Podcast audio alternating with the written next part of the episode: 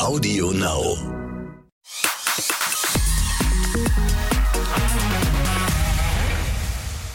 Hallo und herzlich willkommen zur allerersten Folge von Exklusiv, der Podcast. Endlich ist er da, der Podcast zu Deutschlands erfolgreichstem Promi-TV-Magazin. Exklusiv läuft ja Montag bis Freitag um 18.30 Uhr, sonntags um 17.45 Uhr mit der Weekend-Ausgabe im Fernsehen. Und dank unseres Podcasts, der immer samstags kommt, müssen wir alle keinen einzigen Tag mehr ohne Exklusiv sein. So sieht's aus. Hier erzählen wir die ganzen Geschichten, die es nicht ins Fernsehen geschafft haben, weil sie halt hinter der Kamera passiert sind oder weil die Kameras schon aus waren. Und jede Woche spreche ich dazu mit ReporterkollegInnen, die die spannendste Geschichte der Woche gedreht haben. Und zwar sprechen wir über alles, was halt so rund um den Dreh passiert ist. Gleich haben wir außerdem noch Frau Ludewig, die ihren kleinen Giftschrank für uns aufmacht und von ganz besonderen, absurden und lustigen Momenten mit Superstars erzählt aus immerhin fast 30 Jahren Promi-Business. Aber erstmal habe ich unsere royale Expertin zu Gast, Exklusivreporterin Sarah Satschek. Sie war live bei Harry und Megans Hochzeit dabei, hat mit Königin Maxima geklönt und geht in Monaco ein und aus, Sarah. Und du bringst heute richtig schönen royalen Glam hier in unser süßes Podcast-Studio. Hi. Hi. Hi Bella, ich versuch's zumindest. Es ist so witzig, ich muss es kurz erzählen. Wir haben uns hier in diesem Studio, sind wir noch nicht so ganz lange drin und es war für Sarah, die ist ein bisschen kleiner als ich, zwei Köpfe schätzungsweise kleiner. Es war nicht so einfach ans Mikro ranzukommen und wir haben, wie viele Kissen hast du jetzt unter deinem Hintern? Jetzt nur eins. Nur eins. Aber ich versuche mich immer größer zu machen, wie ja, du siehst. Das ist sehr, sehr gut. Top. Sarah, ähm, dein äh, Schreibtisch, den du hast, das ist ja, ähm, das finde ich immer wieder schön, ähm, so ein kleiner, wie so ein, so ein Devotionalien-Shop für, für royale ähm, Mitbringsel, hätte ich beinahe gesagt. Ähm, du bist schon einfach ein ganz krasser, krasser Royal-Fan, muss man sagen, ne? Adels-Fan. Woher kommt das? Ja, es ist ein Gabentisch, könnte man ihn auch nennen. Allerdings. Und viele fühlen sich an diesem Tisch auch wohl. Und was ich auch immer denke, wenn man jetzt zum Geburtstag eingeladen ist, man hat noch nichts. Eben. Dann kann man einfach mal sich was Schönes aussuchen. Oder wahlweise Schrottwichteln. Je nachdem. Da sind schon Knaller dabei, die man sich jetzt nicht so in die Wohnung stellen würde. Aber woher kommt diese Faszination für den Adel? Ja, ich Ach, ich, wo soll ich anfangen, wo höre ich auf, ehrlich gesagt? Mich hat das schon immer fasziniert, was so hinter Palastmauern passiert. Diese Geschichten, die Königsfamilien so erzählen, die kann Hollywood nicht besser schreiben. Es sind ja Intrigen, Hochzeiten, Taufen, Untreue, Liebe, alles ist ja dabei. Und ich glaube, es liegt auch ein bisschen daran, dass Deutschland ja nicht wirklich eine Queen oder einen König hat mhm. und diese Sehnsucht nach so ein bisschen Königsatmosphäre, die schlummert in mir. Und deswegen finde ich das alles faszinierend. Ja, das ist so toll. Ich kann man ja wirklich immer alles fragen. Ne? Das ist auch das ganz, ganz Tolle. Gestern war ja ähm, Prince William zum ersten Mal nach der Begegnung mit Harry bei einem Polo-Match dabei. Ne? Mhm. Was würdest du sagen? Wie ist so dein Eindruck, wie im Moment die Stimmung zwischen den Brüdern ist? Ja, ehrlich gesagt achtet man ja auf jede Geste, jede Mimik von William, auch von Harry. Schon allein bei der ähm, letzten Begegnung am 1. Juli, als sie die Statue für ihre Mutter enthüllt haben, hat man sie wirklich seziert. Wie weit weit stehen sie auseinander? Wie benehmen sie sich? Halten sie Händchen? Umarmen sie sich? Wie nett sind sie miteinander? Und man kann ja nur von den Lippen ablesen, man kann ihre Gesten interpretieren. So richtig wissen wir das nicht, aber ab und zu dringt mal was nach außen und dann erfährt man schon mal, es gab ein Gespräch mit den beiden, die Friedenspfeife wird langsam geraucht sozusagen mhm. und ähm, sie versuchen jetzt alles, dass da wieder mehr Liebe einkehrt und dass sie eigentlich diesen, dieses Brüderverhältnis wieder auffrischen und dass das, dass das Band wieder enger wird. Ich fand diesen Moment auch so schön, weil man so das Gefühl hatte, als sie die Statue äh, zu Ehren ihrer Mutter enthüllt haben, ne, dass das so, also dass ja die Mutter dann auch so da war, einfach physisch in Form dieser Statue und die möchte natürlich nichts mehr. Ich finde das eine ganz schöne Symbolik, ne, weil sie natürlich nichts mehr möchte, als dass sie ihre Söhne sich verstehen. Ne?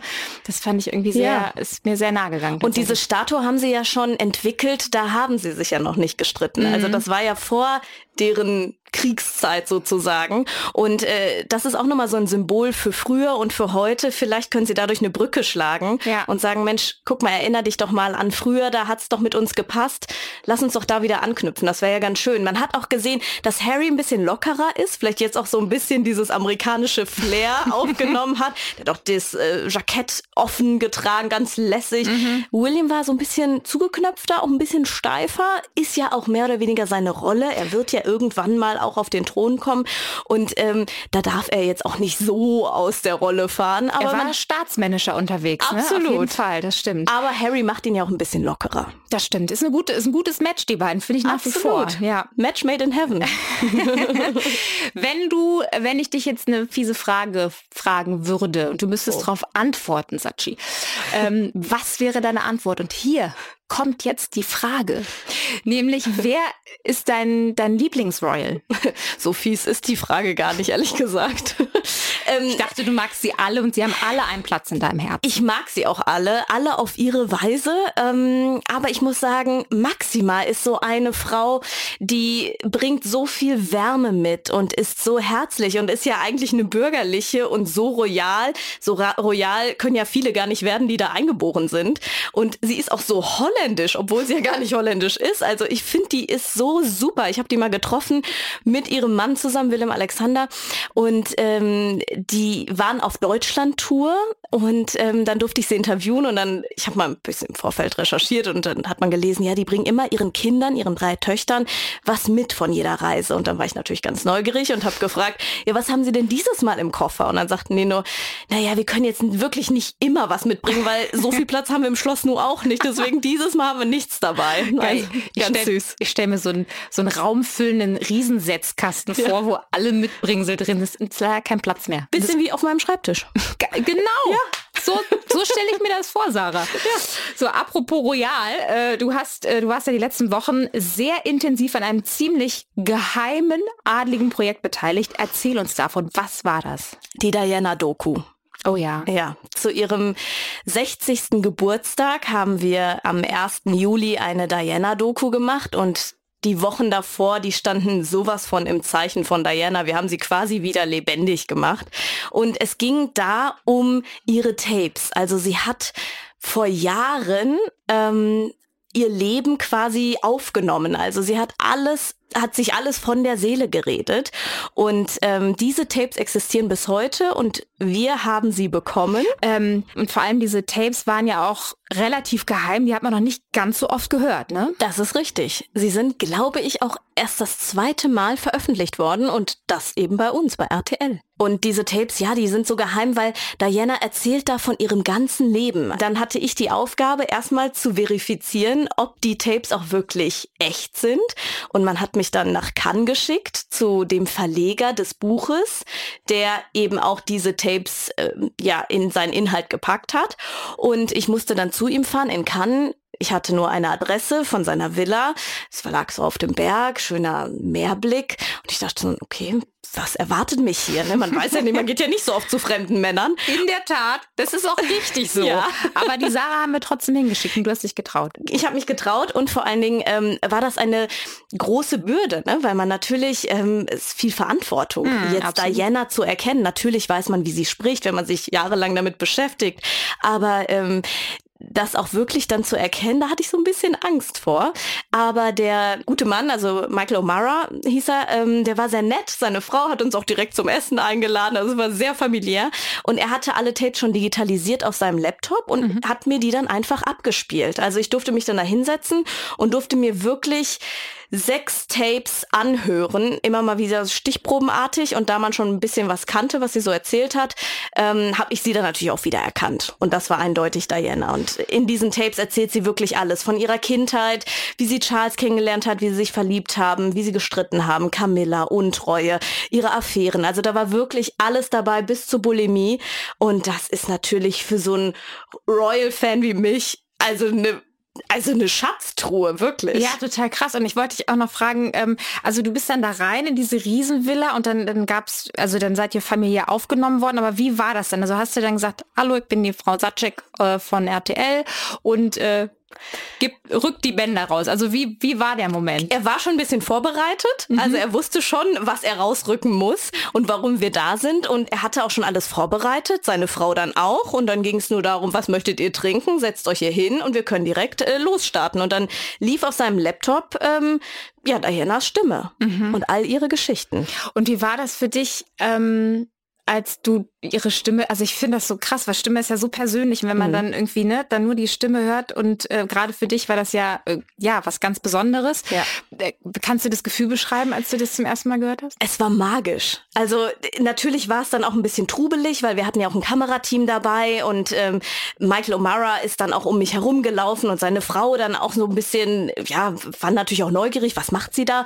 Ähm, ich musste mich dann schon sehr konzentrieren, um das alles zu hören und wollte auch nicht aufhören. Habe immer gesagt, kann ich noch ein Tape hören? Kann ich noch, kann ich da noch mal reinhören? Also ich wollte nicht, dass es endet. Mhm. Und ich habe mir das ehrlich gesagt auch so vorgestellt, dass er das in einen Safe packt, dass mhm. er den jetzt öffnet mit so einem großen Drehgriff, wie auch immer. So, das ja. hatte ich mir eigentlich vorgestellt und nicht so modern digitalisiert. Aber er hat auch die Tapes tatsächlich in seinem Büro in London in einem Safe drin, also diese originalen Kassetten. Okay. Genau. Verstehe. Du hättest jetzt nicht den Laptop unter den Arm schnallen können und rausrennen können. Er hätte noch eine Sicherheitskopie. Auf jeden Fall, okay. ja. Und du warst ja auch für die Doku in Paris ähm, an der Unfallstelle von Diana ne? und hast mit den Fotografen da gesprochen. Ich war ähm, zu ihrem 20. Todestag mhm. 2017 in Paris, weil ich die Aufgabe hatte, die letzten Fotos von ihr im Autowrack zu finden. Also es gab da ja Paparazzi, die mhm. ähm, Fotos gemacht haben und die auch nie veröffentlicht werden dürfen.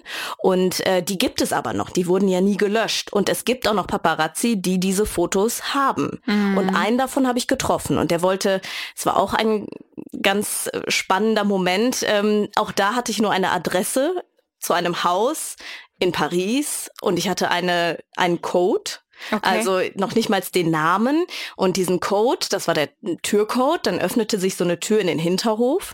Und dann bin ich da reingegangen, dann war da ein ja, Atelier, Büro von diesem Paparazzo und er wollte nur unerkannt bleiben, also unerkannt gedreht werden und er hatte tatsächlich diese Fotos von Diana im Autowrack. Hm. Und dann siehst du die und er hat sie mir gezeigt und er hat aber auch so ein rotes Kreuz auf den Fotos, also er darf sie auch nie veröffentlichen. Und du siehst diese Fotos und in dem Moment denkst du dir, das ist etwas, was ich gar nicht sehen will und hm. nicht sehen sollte. Ja. Sie sah aber sehr schön aus. Also es ist jetzt kein Horrorszenario von ihr im Auto gewesen. Es mhm. war ein sehr schönes Bild von ihr. Und trotzdem ist das ein komisches, bizarres Gefühl, dass man denkt, ach, eigentlich ist es gar nicht der Moment, den ich jetzt hier erleben sollte. Mm, das glaube ich sofort. Ich habe auch äh, Gänsehaut. Das mhm. ist krass. Ähm, dann lass uns zu einem zu einem schöneren Thema wechseln als Dianas Tod. Und zwar ähm, für dich auch ein ganz ganz toller Moment ähm, als Reporterin. Du warst äh, bei der Hochzeit ähm, von Harry und Meghan dabei. Ich habe es eingangs schon erwähnt. Und ähm, Führt er das Leben, was seine Mutter sich für ihn gewünscht hat? Ich glaube, jetzt führt er tatsächlich das Leben, was seine Mutter sich für ihn gewünscht hat, weil Diana wollte nach der Scheidung auch immer nach Amerika ziehen, was man nicht unbedingt so wusste. Mhm. Sie hat mhm. sich ein Haus in Malibu angeguckt und Harry tritt sozusagen in ihre Fußstapfen. Jetzt ist es nicht Malibu geworden, sondern Montecito, aber trotzdem, er ist jetzt über den großen Teich gesprungen und lebt da jetzt. Also ein freies, lockeres Leben, das, was Diana nach der Scheidung ja immer wollte. Und die Hochzeit war natürlich Magie pur. Also wirklich. Windsor stand Kopf. Wir mussten ganz früh morgens, in den frühen Morgenstunden nach Windsor äh, gehen, also man konnte da gar nicht mehr reinfahren, weil alles gesperrt war, um uns zu postieren. Da standen unglaublich viele Fans. Alle wollten natürlich diese Kutsche, die durch Windsor gefahren ist, mhm, sehen. Mhm, und es lag so eine Magie in der Luft, so eine ganz besondere Atmosphäre. Auch vorher, schon einen Tag vorher, ist ja Harry rausgekommen und hat sich gezeigt. Also das war so schön und so familiär und Windsor ist nicht groß und wir haben das alles live miterlebt. Also es war wirklich toll, als ob wir irgendwie auch die Hochzeitsgäste wären. Ein bisschen weiter entfernt. Bist du ja auch immer so ein ja, bisschen. Du gehörst ja quasi zur Familie. Ich finde aber auch tatsächlich war, ähm, ich habe die beiden in Edinburgh mal getroffen. Da hatten die ihren ersten Staatsbesuch äh, in Schottland und ähm, ich fand, die haben wirklich eine total wahnsinnige wahnsinnige Aura. Das hätte ich nicht gedacht.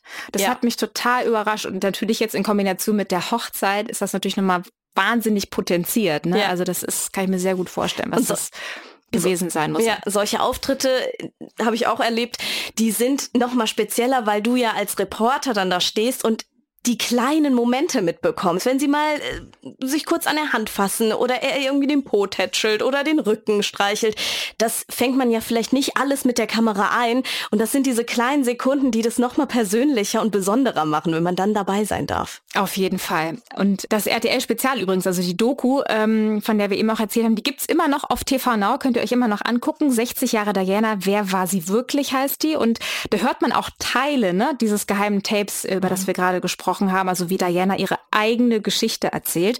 Frauke Ludewig führt durch diese Doku und ähm, die erzählt uns, Sarah, du weißt es, in den Konfis ja auch immer nach den Drehs die lustigsten Geschichten. Das sind ja. eigentlich immer die, wo man denkt, das müsste jetzt ins Fernsehen, aber Kamera lief halt nicht. Ähm, aber das Tolle ist, wir haben hier bei uns äh, im Exklusiv der Podcast eine schöne Rubrik, nämlich Frauke Ludwigs Giftschrank. Und diesmal geht es ähm, in Fraukes Anekdote um eine Frau, die auch an der Spitze ist, nämlich die noch Bundeskanzlerin Angela Merkel. Fraukes Giftschrank. Ich war wirklich selten so aufgeregt wie ähm, vor meinem Interview mit Angela Merkel, weil es ist am Ende dann doch so, man sitzt nicht vor einem x-beliebigen Promi, sondern vor der Bundeskanzlerin, 16 Jahre im Amt. Und ähm, ja, die, wir mochten uns auf Anhieb. Wir haben uns angeschaut und es war irgendwie sofort eine Sympathie da und das Interview sollte losgehen und Angela Merkel fängt an, holt Luft und man man muss jetzt sagen, das Ganze fand ja auch noch in der Corona-Pandemie statt. Und sie hustete die ganze Zeit, es geht wieder. Und hustete wieder. Und es war aber so süß, weil sie wollte, die ist ja so ein mega Profi durch und durch. Und ich muss auch nochmal sagen, so wahnsinnig nett. Und die hatte aber sich einfach irgendwie verschluckt oder weiß ich nicht, in, in, in dem Bundeskanzleramt ist auch der Teppichboden, vielleicht hat der auch so ein bisschen irgendwie, keine Ahnung, irgendwas freigesetzt. Ich habe ihr den Hustenbonbon angeboten, den wollte sie nicht und sie hat dann ganz viel Wasser getrunken. Irgendwann ging es dann tatsächlich auch und wir haben angefangen, die hat sich dann wirklich auch beherrscht aber das war wirklich äh, für mich auch eine ganz skurrile Situation, dass die Angela Merkel, meine Bundeskanzlerin, mit mir sich zum Gespräch verabredet und sie fängt an zu husten. Ähm, und das Interview musste so ein bisschen nach hinten geschoben werden. Und vorher hatte dann noch der Regierungssprecher gesagt, das Interview darf nicht länger sein als eine Viertelstunde. Und dann habe ich mich so umgedreht und habe gesagt, Achtung, diese Zeit des Hustens geht aber jetzt nicht von unserem Interview ab. Und dann hat sie mich angelächelt und hat gesagt, nee, nee, auf gar keinen Fall, da werde ich drauf achten. Dazu kann ich übrigens auch noch eine Anekdote erzählen. Zu Angela Merkel? Zu Angela Merkel. Okay. Denn Angela Merkel hat am Anfang ihrer Amtszeit eine Kundenkarte gehabt. Ja. Und äh, da sammelst du ja immer Punkte, ja. wenn du einkaufst. Und sie hat sehr viele Blazer gekauft am Anfang ihrer Amtszeit. Das mhm. konntest du dann alles sehen, weil ich habe im Kundenkontakt gearbeitet. Sagen, Ja, da war ich noch keine Reporterin, sondern okay. noch Studentin ja. und habe dann im Kundenkontakt in der Hotline gearbeitet. Und irgendwann eines Tages rief dann Angela Merkel selber das glaube ich nicht, Sarah. Doch. Das ist so krass. Doch. Oh mein Gott. Die Chefin hat dann das Gespräch übernommen und hat dann äh, gesagt, oh, dass Angela Merkel sich äh, gemeldet hat, weil sie ihre Karte verloren hatte. Oh. Ja, und dass sie jetzt eine Ersatzkarte möchte. Und da habt ihr euch drum gekümmert? Haben wir uns natürlich direkt drum gekümmert. Okay, wir können uns also alle beruhigen. Angela Merkel hat ihre Kundenkarte wiederbekommen. Sammelt Punkte. Gott sei Dank. Gut. Und kriegt die Rabatte. Ist lange her. Okay, Angela Merkel ist versorgt. Sarah, bist du denn mit dem nächsten Dreh schon versorgt? Steht schon was an? Sind Flüge schon gebucht? Was ist da los bei dir? Nee, momentan noch nicht. Sowas weißt du ja auch. Passiert bei uns immer sehr spontan. Mhm. Also man muss immer von heute auf morgen planen. Und tatsächlich steht noch nichts an, aber ich habe einen Wunschdreh. Also oh. ich würde am allerliebsten den ersten Auftritt von Harry und Meghan mit den zwei Kindern jetzt sehen. Also mit Söhnchen und Tochter. Und das wäre so mein Wunschmoment, den ich gerne mit der Kamera einfangen würde würde. Ja, das fänden wir auch super. Mhm. Auch ich jetzt für unseren Podcast ganz persönlich, weil dann musst du natürlich vorbeikommen und davon erzählen, ist klar. Ja, ich gebe alles. Absolut, Sarah. Soll ich dir was sagen? Hm? Das war die erste Folge von Exklusiv der Podcast. Schön. Schön war es, oder? Ja. Ja. Also für mich und Sarah war es wahnsinnig schön. Wenn es euch auch sehr gut gefallen hat, dann hört sehr gerne nächsten Samstag wieder rein auf Audio Now oder auch überall sonst, wo es Podcasts gibt. Bis dann. Tschüss.